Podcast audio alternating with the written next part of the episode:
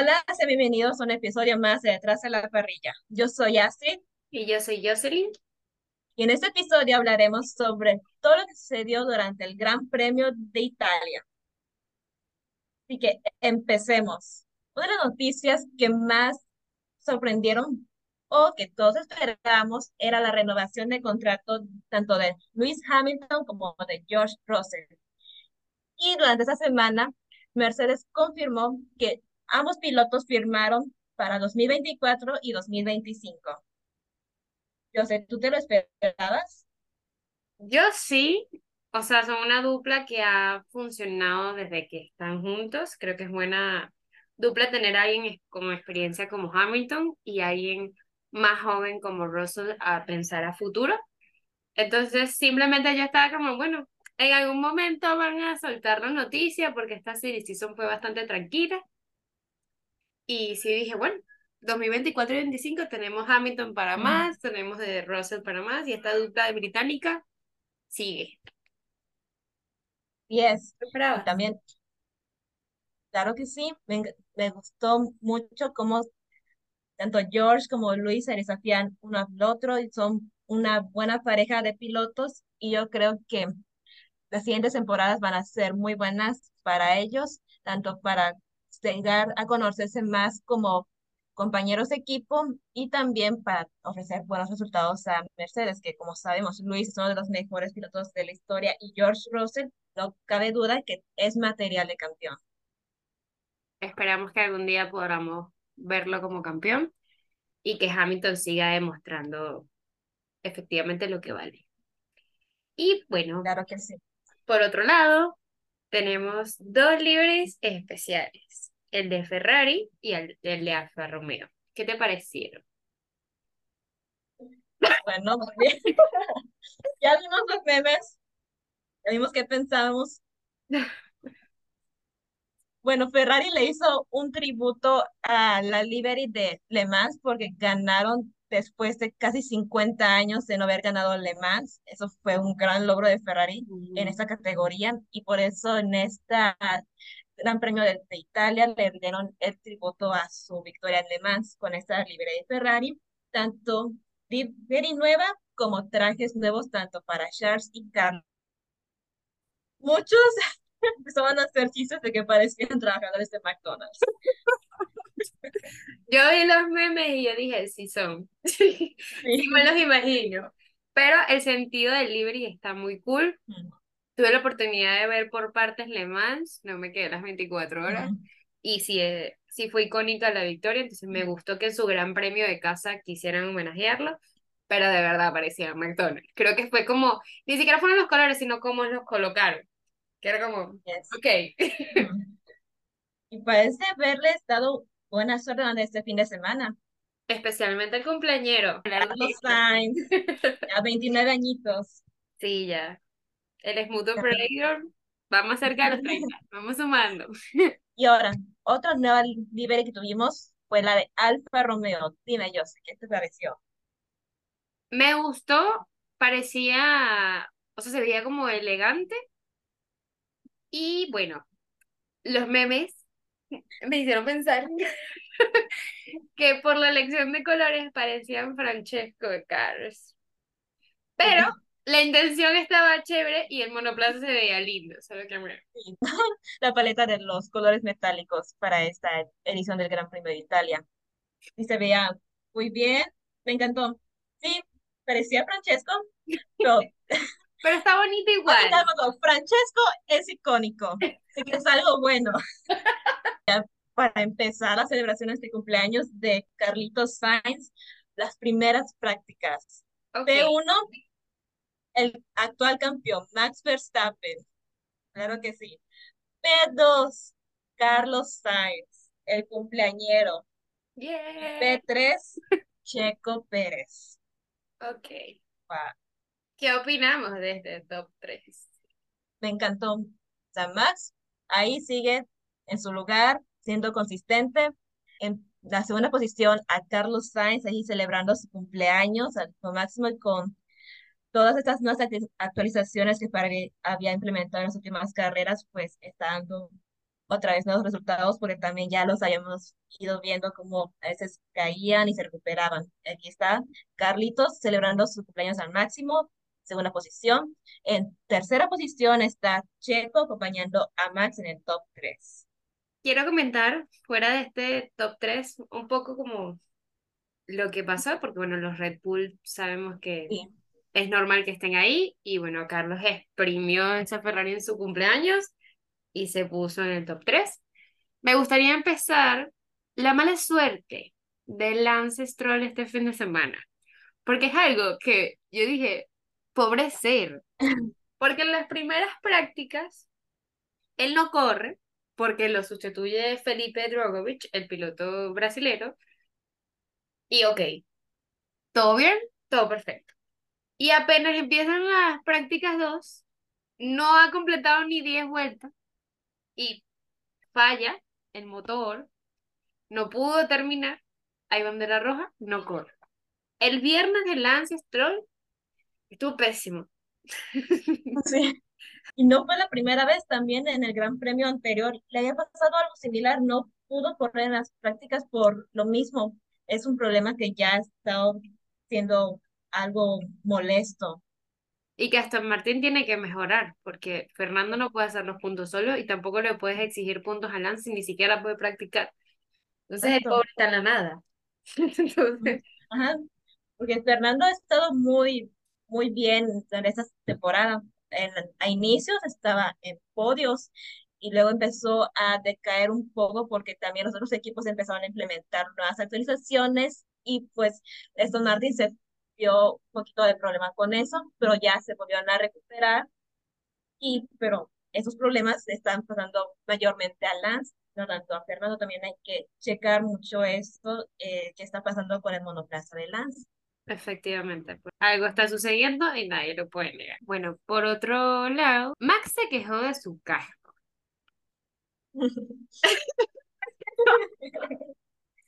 Yo lo vi y yo dije, ¿cuál es el problema? No estoy entendiendo. Él me, se queja del casco y está primero igual. Los demás se, se quejan de, de problemas más complejos y más con su casco. La, a Lanza ahí que el, el monoplaza no le enciende. y es que mi casco. Me recuerda a Miami cuando estaba batallando con el soporte de su cabeza, ¿sabes? Primero eso y ahora su casco. Pelea con él mismo, la verdad. Esas son sus peleas actuales. Pobrecito, a veces se aburre. Sí, él ya debe estar buscando la mínima cosita y que, ay, mira, que me picó un mosquito. Bueno, siguiendo con estas prácticas, eh, tenemos que Alex se salió de la pista y se fue a la grava. Sin embargo, hizo magia y pudo regresar sin ningún daño a la pista, cosa que es admirable de Alex y su trabajo en Williams, que en esta temporada ha ido en aumento. Alex, pues, pudo eh, salir del, de la grava sin ningún daño, tanto para sus neumáticos ni en el piso del monoplaza. Y también, como dices, Alex ha estado increíble en esta temporada. Tan solo en las prácticas y en las clasificaciones ha puesto al Williams en las grandes opciones, en el top 5, en el top 3, incluso en el primer lugar de las prácticas también. Es algo que uno no, no se esperaba. Eso significa que Williams es muy rápido tanto en las prácticas como en la clasificación, pero le falta ritmo en las carreras, es algo que debe de mejorar.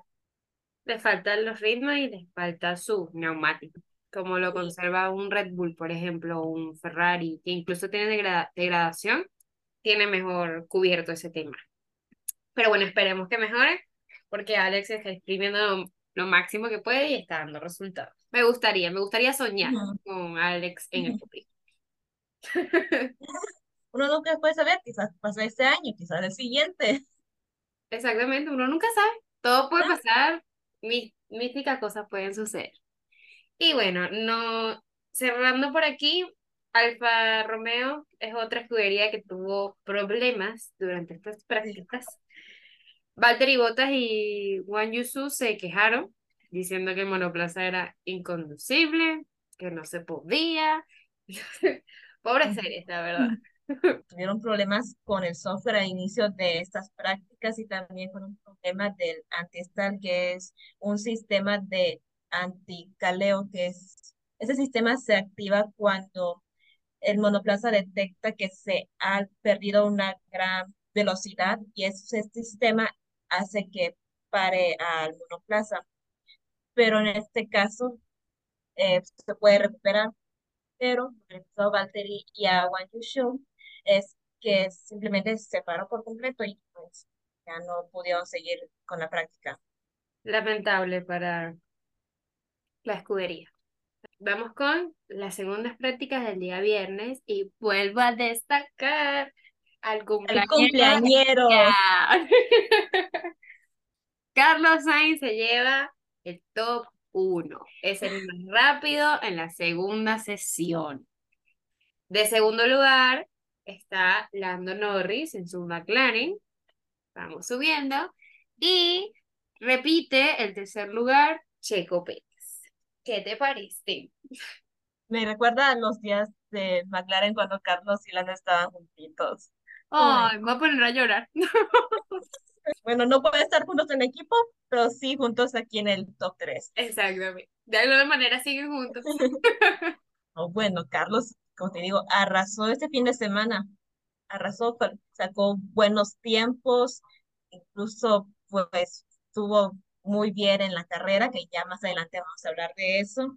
Checo, ahí está, otra vez en top 3, siendo consistente este fin de semana.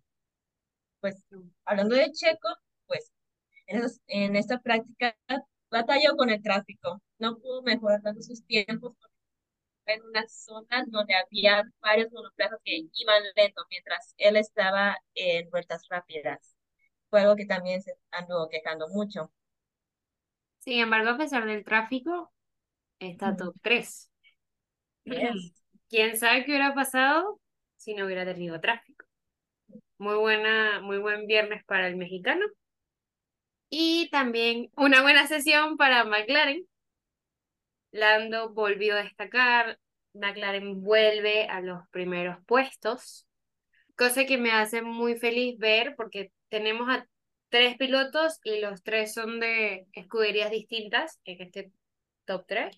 Así que el templo de la velocidad aquí en Monza está funcionando y pues me dio mucha alegría ver que Lando logrará estar segundo, estar tan cerca del Ferrari que viene tan fuerte en su Gran Premio. Es una gran fiesta para, para Ferrari, porque están en el campeonato de, su casa, Carlos de cumpleaños, teniendo buenos resultados. Simplemente no, no pueden pedir más. No. Ferrari, dijo, ok, este es mi día. Sin embargo, dos escuderías no pueden celebrar tanto. Pues vemos con Alfa Romeo que no tuvo registro de tiempo, seguía con los problemas. Y por otro lado, en Mercedes, Luis tuvo infinidades de problemas, incontables, una lista, y terminó 17 lastimosamente. Fue algo movidas estas prácticas dos. Mencionar que Lance otra vez no pudo terminar la sesión porque perdió potencia en su monoplaza.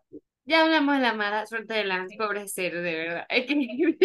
Este hombre empezó la, empezó la temporada con el pie izquierdo, o sea, comenzó primero cayéndose de su bicicleta, teniendo un accidente, la cirugía en su muñeca, no. Las muñecas, luego el dedo, las cosas, el pobre saladísimo, pero bueno. Sí, está sobreviviendo ahorita nada más. Él sobrevive. Bueno, nos vamos al sábado. Las prácticas 3. Cuéntame. Vamos con el top 3. Otra vez, Carlitos en la primera posición. Se cumpleaños, está todo el fin de semana. Sí.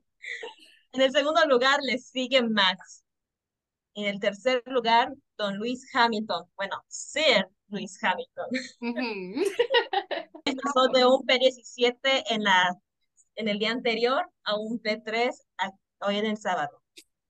Un mejor sábado para él, entonces puede dar grandes resultados.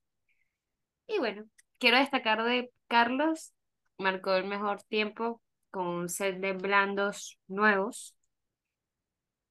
es su fin de semana. como ya lo hemos dicho como tres mil veces el día, pero es que es algo muy destacable porque además de que le fue muy bien, es su fin de semana de cumpleaños, la casa del Ferrari, tenía, tenía que cumplir y lo hizo. tiró las casas por la ventana. de una buena manera.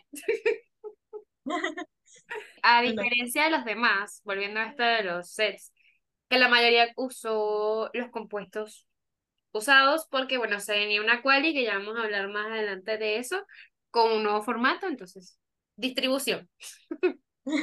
Quiero hablar de Haas. ¿Qué te pareció Haas? Haas, ¿qué me pareció? P7 para Kevin Magnussen y P8 para Nico Hulkenberg. Ya habíamos visto a los Haas en tener buenas posiciones en carreras anteriores y esta no fue la excepción. P7 y P8 para Haas fue muy buenos resultados. Aplausos para Hulkenberg y para Magnussen. ¡Bravo! Me alegro verlos en el top 10. Y bueno, hablando de top 10, eh, Checo tuvo una fuga en su unidad de potencia, lo que provocó que quedara décimo. Pintaba para muchísimo más, pero bueno, pasaron cosas. No cositas. Las primeras posiciones, pues estuvo en, en, la tercera posición, pues aquí de todo en la por ese pequeño problema, que bueno, fue resuelto más adelante, pero aún así no tuvo una sesión que le gustaría tener.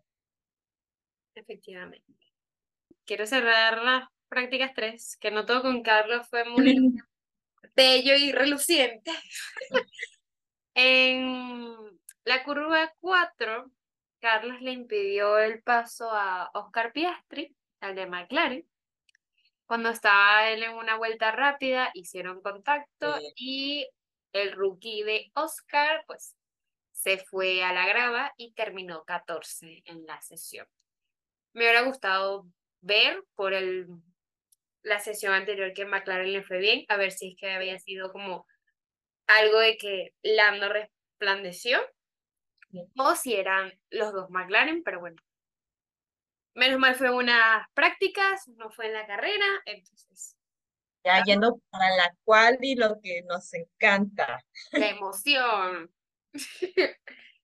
Como habías mencionado, en esta cual se utilizó el nuevo formato de clasificación, en donde en la clasificación 1, eh, con compuestos duros, son los equipos, en Q2, todos con compuestos medios, y en Q3, con todos con compuestos planos. Bueno, en la primera clasificación quedaron fuera tanto Juan Yu Show, Pierre Gasly, Esteban Ocon, Kevin Magnussen y Lance Stroll. Volvemos con la mala suerte de la. Y sorprendentemente todos los rookies entraron en la clasificación 1.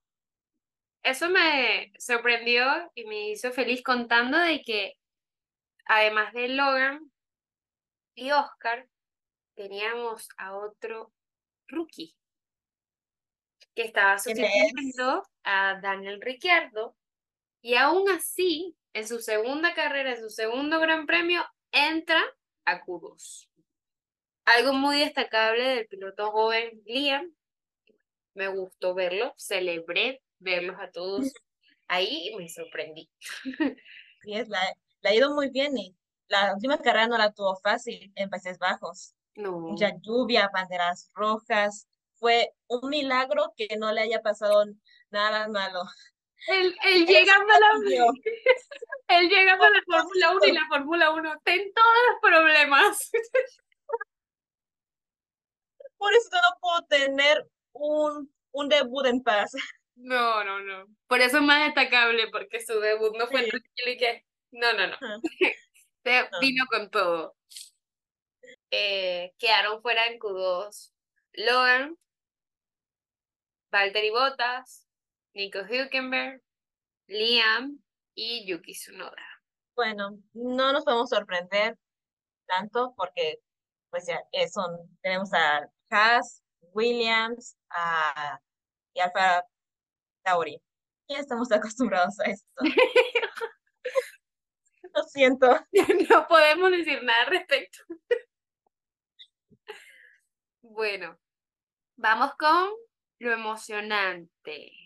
Con la Top 10. top 3. Voy a dejar el top 3 para el final porque fue muy emocionante y estuvo muy cerca. Entonces voy a empezar del cuarto para abajo. De cuarto lugar quedó George Russell. Es una muy buena clasificación. Checo quedó quinto, que viniendo de su falla me parece increíble. Quiero destacar y vuelvo a aplaudir a Alex Albon, que en un Williams está sexto. Increíble. En séptimo lugar está Oscar Piastri, quien este, clasifica delante de su compañero. Sin embargo, en octavo está Lewis Hamilton, noveno Lando Norris y décimo Fernando Alonso. Vamos con el top 3. Vamos. En el tercer lugar, en la tercera posición, tenemos a Charles Leclerc. Segunda posición, Max Verstappen. La primera posición, ¿cuál es? Yo sé. Señor ¿Quién se lleva la Carlos pole? Sainz. Quiero destacar que el momento, porque es que primero se pone Charles primero, cruza la meta Max y lo quita el primero y entra él, y luego viene Carlos, y, la diferencia entre ellos es mínima. Mínima, mínima. Fue de infarto, decir verdad. Parto. Fue, me hubiera gustado estar ahí en Monza y ver simplemente la, la pelea, porque fue increíble, creo que fue una de las pole más reñidas que hemos tenido hasta ahora. Y bueno, el hombre Carlos Sainz se lleva la pole en la casa de los tifosi. Y esta es la cuarta pole de Carlos Sainz en toda su carrera de Fórmula 1. Y la tuvo donde más? En Italia, en el, en el hogar de Ferrari. Mejor lugar para hacerlo siendo piloto de Ferrari, creo que no lo hay. Perfecto fin de semana para Carlos. Y ya pasando a la carrera, esto fue algo histórico. ¿Por qué? Porque Max logró romper el récord de las 10 victorias consecutivas y superó a Sebastian Vettel, que solo tenía nueve carreras consecutivas. Y Max lo rompió, lo superó por una más. Y esto es una temporada que ni siquiera ha terminado. Aún nos faltan más carreras y no sabemos hasta dónde va a poder traer Max el récord. No solo fue Max, fue bastante curioso. También Red Bull rompió un récord en ser la primera escudería en lograr 15 victorias consecutivas. Si me permiten decir con el respeto que los tifosis merecen, me pareció un golpe a la mesa de Red Bull. Porque no solo fue Max que, como tú dices, vimos historias hacerse, Sí. Las historias que uno ve y uno se sienta a leer, por ejemplo, a Michael Schumacher, a Senna, incluso los años de Vettel, los años de Hamilton, si no los viviste. Ahora estamos viendo a Max. Y sí, a quizás muchos les parecerá aburrido o repetitivo que siempre es el mismo tipo que gana, Mm. pero estamos viendo historia de parte de Max y de parte de Red Bull, que no solo lograron romper este, sino que hicieron el 1-2 en casa de los Ferrari. Por eso es que mantengo lo del un golpe en, en la mesa.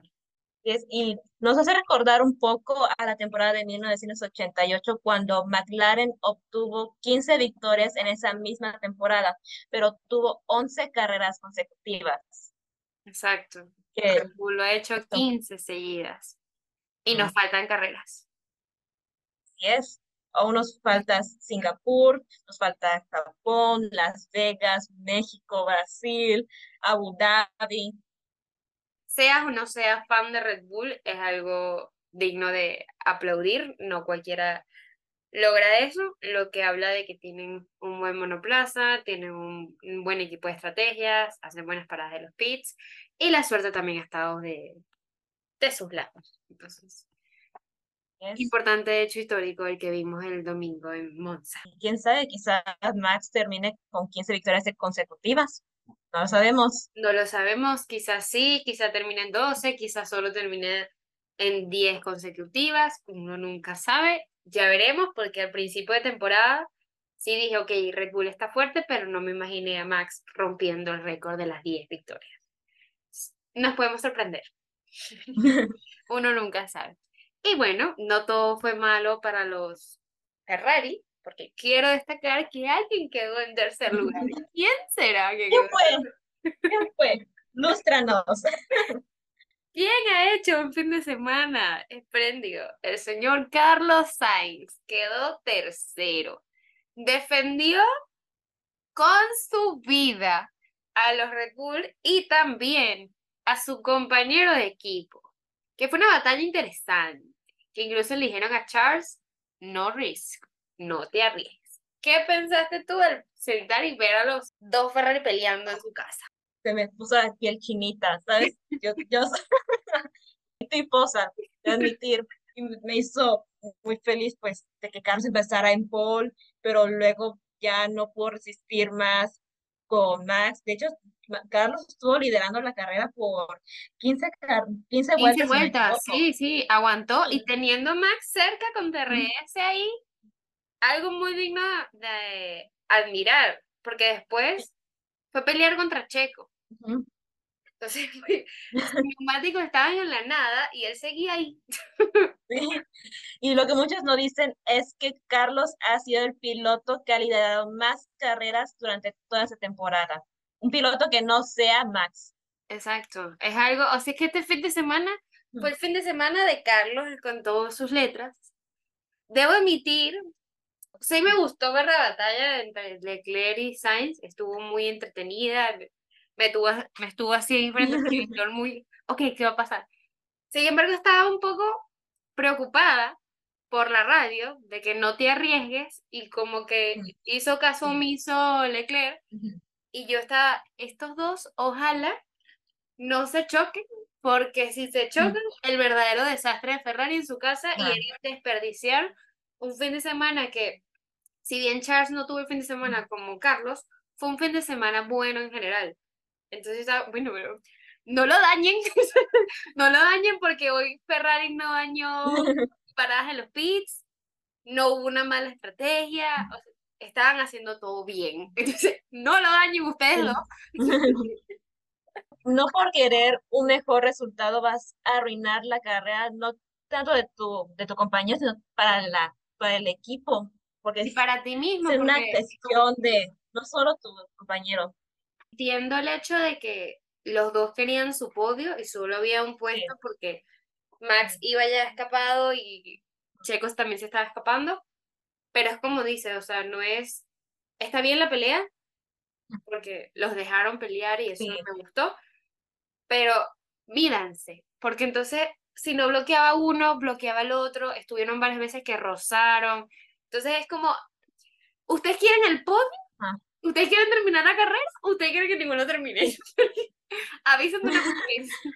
Si hubiese pasado algo de un contacto mayor, imagínate que hubiese pasado. Quizás no hubiesen terminado la carrera y sería una decepción tanto para Ferrari como para los equipos en pleno premio de su casa. Menos mal lograron hacerlo de manera limpia y los dos terminaron su carrera.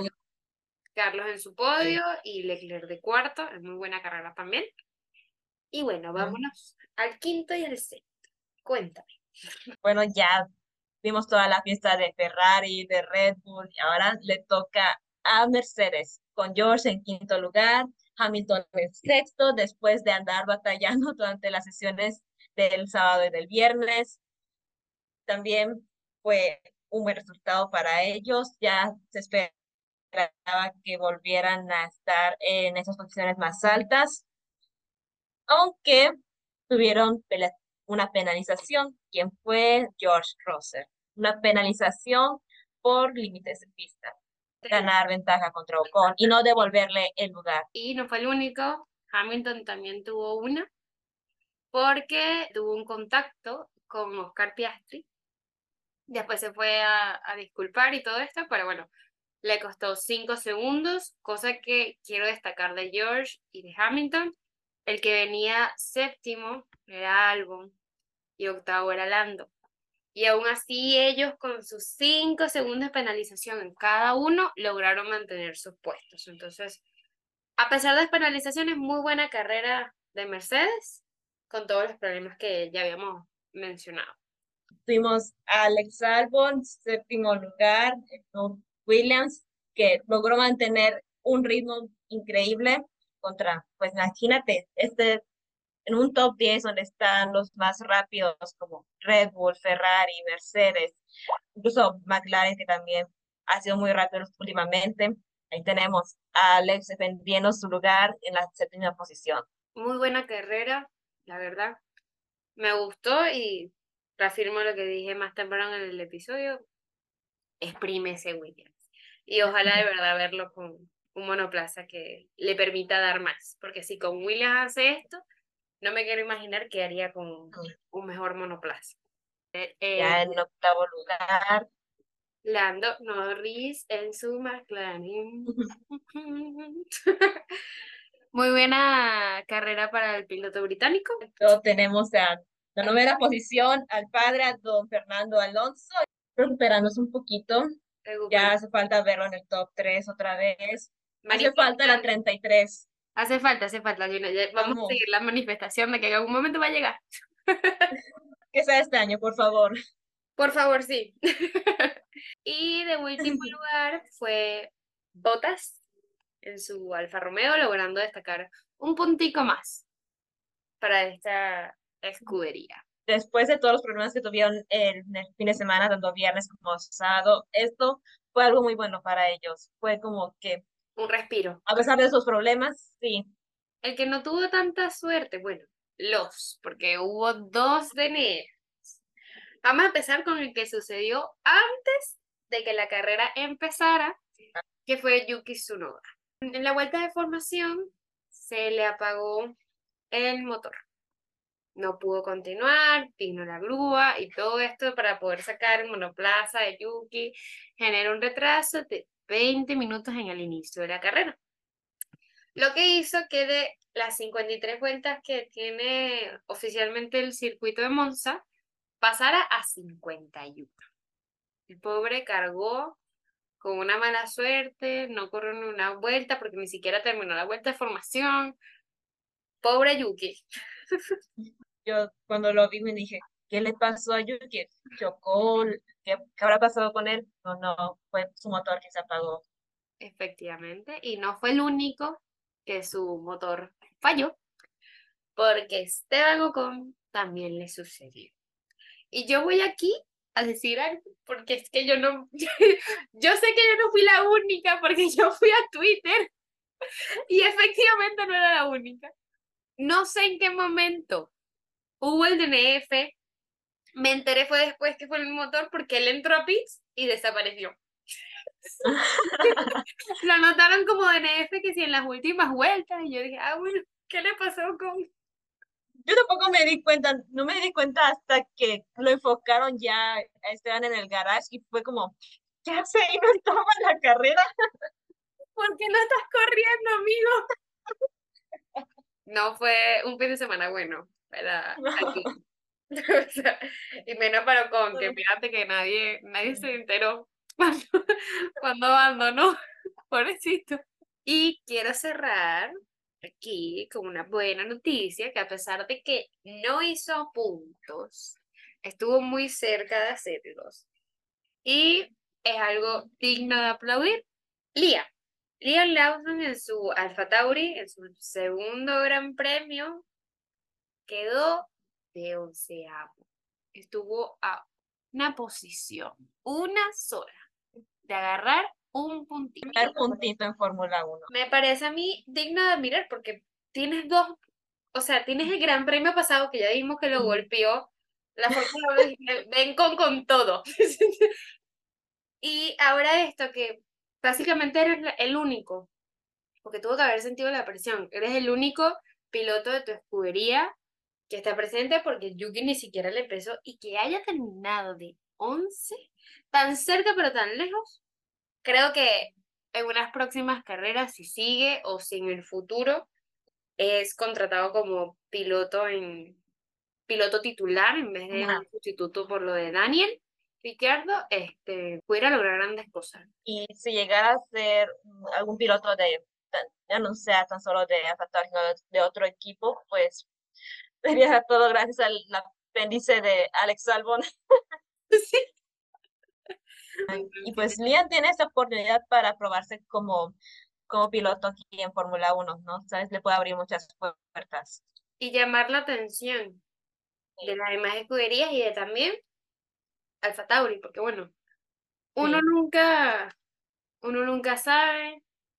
Son familia de Red Bull y sabemos que Red Bull es experto en deshacerse de los pilotos a mitad de temporada. pobre Pierre, pobre Alex. sí, entonces, ¿sabes? Aquí estamos. Pero ojalá, ojalá sí logre conseguir un puesto a futuro y que sea pronto. Que no espere tanto. Bueno, creo que damos por concluido este episodio de Detrás de la Parrilla. Gracias por habernos escuchado, por haberse quedado aquí hasta el final. Y pues ya saben, pueden seguirnos en todas nuestras redes sociales, Instagram, TikTok, Twitter. No olviden también de suscribirse a nuestro canal de YouTube, activar la campanita, suscribirse también a nuestro podcast en todas sus plataformas favoritas. Y bueno, yo soy Astrid. Yo soy Jocelyn. Adiós.